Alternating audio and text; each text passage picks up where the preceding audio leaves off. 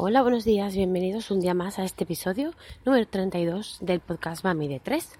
Yo soy Mercedes y en este episodio os voy a hablar de cómo conseguí quedarme embarazada. Bueno, pues me he quedado embarazada en cuatro ocasiones. Eh, tres de ellas, como sabéis, pues eh, fueron bien. Mm, tengo tres niños eh, que lo pueden demostrar. Y en la otra ocasión, pues fue un embarazo ectópico y por lo tanto pues a las cinco semanas, seis semanas que fue cuando me lo detectaron eh, pues le pusieron fin porque bueno ya sabéis que los embarazos tópicos son muy peligrosos eh, nunca pueden llegar a buen puerto e incluso pueden pues eh, poner en peligro la, la salud de la madre.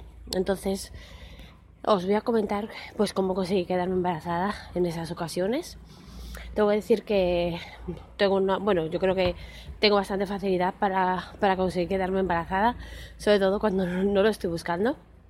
Y es que eh, dos de estas cuatro veces, pues eh, el embarazo llegó de sorpresa. Em, de mi hija Mara, que fue la primera, me quedé embarazada sin estarlo buscando.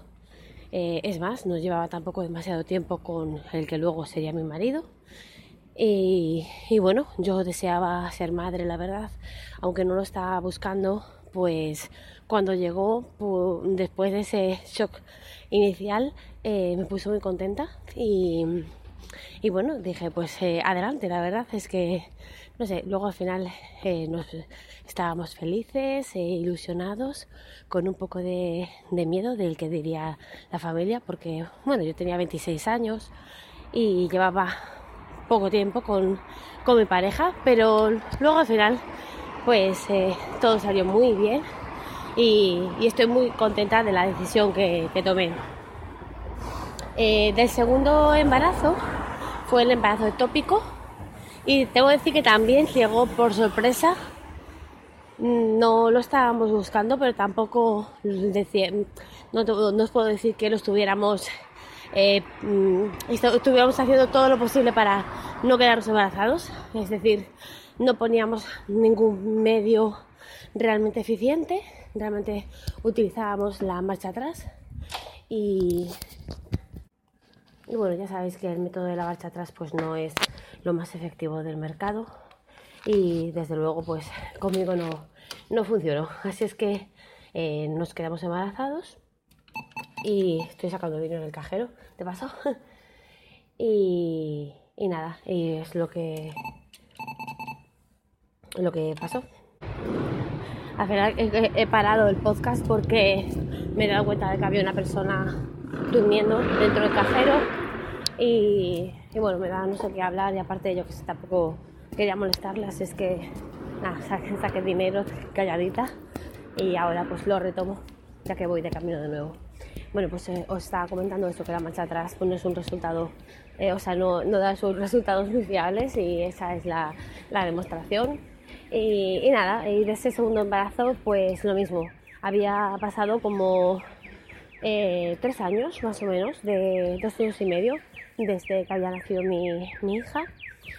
Y, y, ese embarazo, tres años pasaría, sí, tres años y ese embarazo pues eh, no lo habíamos buscado, pero evidentemente pues dentro de un matrimonio si no se ponen medios pues eh, si viene pues bienvenido era. Y, nada, al final pues no, no llegó a fin porque pues ya os comento que nada, eh, fue un embarazo tópico, así es que nada, fue la verdad es que un momento delicado, la verdad lo pasé bastante mal y bueno, es lo que, es lo que pasa y me quedé con muchísimas ganas de, volver a tener un hijo y por eso en cuanto pasaron los, meses que me recomendaron eh, estar, eh, digamos, eh, sin intentar embarazo, pues nos pusimos y fue un viaje aparte de Asturias y dicho y hecho, la noche que dijimos vamos a intentarlo, pues me quedé embarazada. Fue una cosa súper fácil y claro, ya llevaba, pues digamos, tres embarazos súper fáciles, dos de ellos que ni siquiera los habíamos buscado y el otro pues que vino a la primera. Así es que nada, Marco llegó a la primera búsqueda y súper contentos y genial. Y luego pues, eh, no sé, mm, tienes ya dos hijos, no te planteas tener más, o si te los planteas pero no sabes cuándo, al final nunca es buen momento para convertirte en familia numerosa. Y bueno, finalmente pues eh, la verdad es que yo tenía la espinita esa clavada, que ya os lo he comentado, tenía muchísimas ganas de, tener un tercer hijo, de poder disfrutar de un, de un niño sano. Así es que, pues nada, me fuimos a por, yo sobre todo, vamos, y lo digo eh, sinceramente, eh, si hemos tenido a, Mario fue pues que, porque yo me, empeñé. Eh, a mi marido tampoco es que le hiciera especial ilusión tener otro más, pero bueno, mm, digamos que me empeñé y, vino. Y, y, esto de me empeñé, la verdad es que aquí la búsqueda fue larga, bueno, larga, larga entre comillas comparado con las anteriores veces. Fueron siete meses de búsqueda, llegó, me parece que fue al séptimo, y la verdad es que me desesperé bastante. Eh, estaba acostumbrada a no tener que buscar un bebé, entonces claro, cuando el primer mes no llega, dices, bueno, no iba a tener tanta suerte como con, el, como con Marco. Cuando en el segundo no llega, dices, bueno, son solamente dos meses. Cuando en el tercero tampoco llega, dices tú, joder, pues a ver si nos ponemos las pelas ya. Y ahí ya fue cuando empecé ya a, mirar un poco en internet, eh, a estudiar un poco el tema de los ciclos de la mujer. Yo, por suerte, soy una mujer eh, que tenía las reglas muy regulares, entonces eh, sabía perfectamente cuando me venía la regla, era como un reloj y, entonces eh, era muy fácil de predecir el ciclo. Entonces empecé a utilizar un poco el método sintotérmico, no al completo, pero sí que me medía la temperatura basal. Bueno, eso solamente lo hice durante los ciclos. Eh, miraba el moco cervical, lo que no, no, lo que no hacía era lo de la palpación porque no sé, yo la verdad es que no, sé hacerlo eso.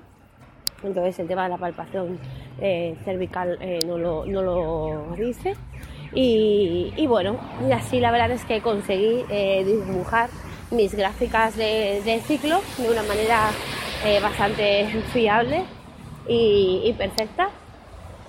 Y fueron como pues dos meses o así dibujando mi gráfica y haciendo los deberes cuando los teníamos que hacer y tampoco conseguimos eh, quedarnos embarazados en, esos dos meses. Y luego, pues nada, me metí en un foro, en ese foro eh, hablaban de, tomar eh, obusitol. Obusitol es un complejo vitamínico. lo que hace es em, mejorar la, la, ovulación, favorece la ovulación. Y, bueno, aunque es un complejo vitamínico relativamente caro, pues eh, dije, bueno, mira, lo voy a tomar, no pierdo nada. Eh, bueno, pierdo nada, los 15 euros que te puede costar 15 eh, días de tratamiento. Y los tomé y en ese mes me quedé embarazada. Yo creo que no, no me quedé embarazada por el obusitol, porque creo que hace falta un par de meses de haberlo tomado y el mes completo sobre todo para que realmente haga efecto. Pues yo solamente lo tomé 15 días y ya me quedé embarazada, o sea, fue una cosa eh, bastante corta. No creo que fuera ese el, el, el, motivo, pero bueno, os lo, os lo, digo por si alguna está buscando embarazo y no conoce de este ubicitol, pues eh, tiene muy buenas críticas en, en, internet, está bastante recomendado, incluso mi ginecólogo privado eh, cuando le comenté que quería quedar embarazada me, lo, me lo recomendó el obusitol, así es que os lo recomiendo. Eh, Obusitol, hay también otras marcas eh, muy similares. Es un complejo vitamínico, ¿vale? No es ningún medicamento ni nada, no os va a hacer daño. Podéis tomarlo sin problema ninguno. Y, bueno, mm, así es como yo conseguí quedarme embarazada. Ya estoy llegando a la farmacia. Me espera otro largo día de domingo trabajando. Eh, espero que os haya interesado este episodio. Si tenéis cualquier duda, pues eh, preguntadme, como me podéis contactar en mamide3.com y estaré encantadísima de, de ayudaros en lo que necesitéis. Un besito y hasta el próximo episodio. Chao.